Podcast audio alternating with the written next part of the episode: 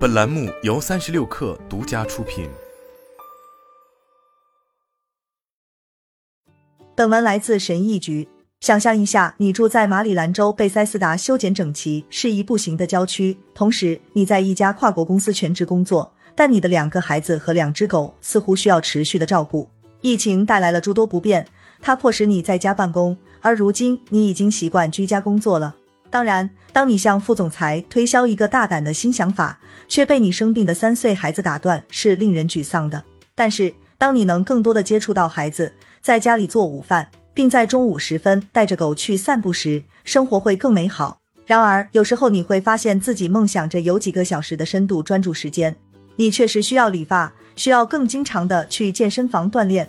如果你能和老板一起度过更多的休闲时间，而不只是通过预定的 Zoom 会议进行沟通，那就更好了。但不值得花时间开车去办公室，而且还要把孩子送去托儿所。没有人能兼得，对吗？如果你是在万豪国际集团工作，那么问题的解决方案实际上可能是花更多的时间在办公室。去年年底，该公司在贝塞斯达市中心开设了一个占地七十八点五万平方英尺的新总部，旨在与在家办公的诱惑竞争，并取得胜利。新总部第一层有一个公共广场和咖啡店，第二层是带户外座位的餐厅，第三层是健身房和托幼中心。离这栋楼只有几个街区的地方，还有一家狗狗托儿所和水疗中心。你可以在一个感觉更像酒店而不是办公室的空间里吃饭、锻炼、洗澡，并与经理面对面沟通。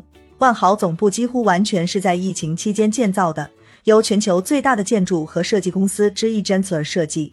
Gensler 通过与包括 Adobe、Nvidia 和艾比营在内的客户合作的项目，定义了过去办公室的最前沿。现在已经很明显。许多员工更喜欢在家办公，而不是办公室。Gensler 和万豪等公司试图推出一种可以在后疫情时代蓬勃发展的新型办公室概念。新型办公室是什么样的？一个集酒店、水疗、餐厅、图书馆和家庭于一体的万花筒。一个舒适的环境将吸引人们重返工作岗位。Gensler 的建筑师兼总经理乔丹·戈德斯坦告诉我们，尽管远程和混合型工作方式一直很受欢迎。但许多公司已经采纳了建造新的办公总部园区和大楼的计划。他们仍然相信员工需要回到办公室来保持高水平的生产力，并感受到与公司文化的联系。亚马逊第二总部的第一阶段计划于今年第三季度在弗吉尼亚州的阿灵顿开放。苹果公司也在计划在北卡罗来纳州的达勒姆建立一个新园区。虽然谷歌计划放弃一些租用的办公空间，但他仍打算在今年破土动工。在圣何塞建设一个大型办公室和住宅项目，但随着员工们充分意识到居家办公的好处，并逐渐爱上在家工作，这样的项目现在必须满足新的标准：如何让办公室成为人们事实上想去的地方，即使他们没有必要去。到目前为止，答案是增加设计功能特点和福利，试图让办公室变得比疫情前更吸引人。满是桌子的开放式平面图已经过时了。私人会议空间和灵活的单人办公室已经出现。规划师们喜欢谈论便利设施丰富的环境，这不仅仅是指台球桌和办公室零食，而是更实用的产品，如丰富的私人办公室和会议空间、健身房、牙医、零售店和儿童保育。这些都被涵盖在新型办公建筑楼中。它们通常以自然光线和室外空间为特色，位于城市中心位置，提供传统雇主福利之外的服务。并提供灵活的工作方式，而不是一系列的办公桌。建筑师们说，办公室的整体设计应该能给人一种舒适甚至奢侈的感觉，这种感觉可以与待在家里的感觉相媲美。福斯特建筑事务所的合伙人兼职场顾问格兰特·卡尼克说：“去工作场所应该比在家工作更方便，这样工作场所才能抵消掉通勤费。”福斯特建筑事务所领导了苹果总部 Apple Park 的设计。Cooper Carry 室内设计工作室负责人布莱恩·帕克说：“我把它称为 Corporate to Comfy。”该公司曾设计过佐治亚州的州立农场办公园区，并曾经被邀请设计微软的亚特兰大总部，虽然后来计划暂停了。帕克说：“在疫情之前，办公楼和校园的建造几乎都是千篇一律的。一个问题是员工数量、不同类型工作的百分比，以及对未来员工数量增长的预测。”另一个问题是办公桌的数量和平方英尺的需求，功能胜于形式。设计工作甚至可能很无聊。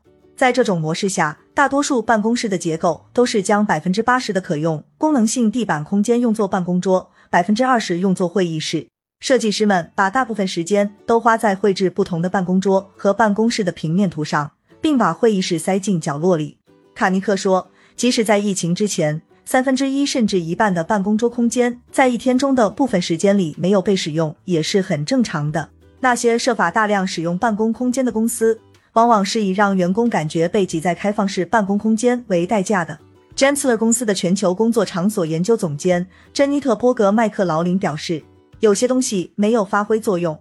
他和帕克一样，也对之前的办公空间设计感到不快。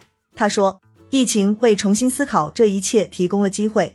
随着客户对新想法更加开放，并想要花时间精心设计每座建筑，以实现最大的灵活性。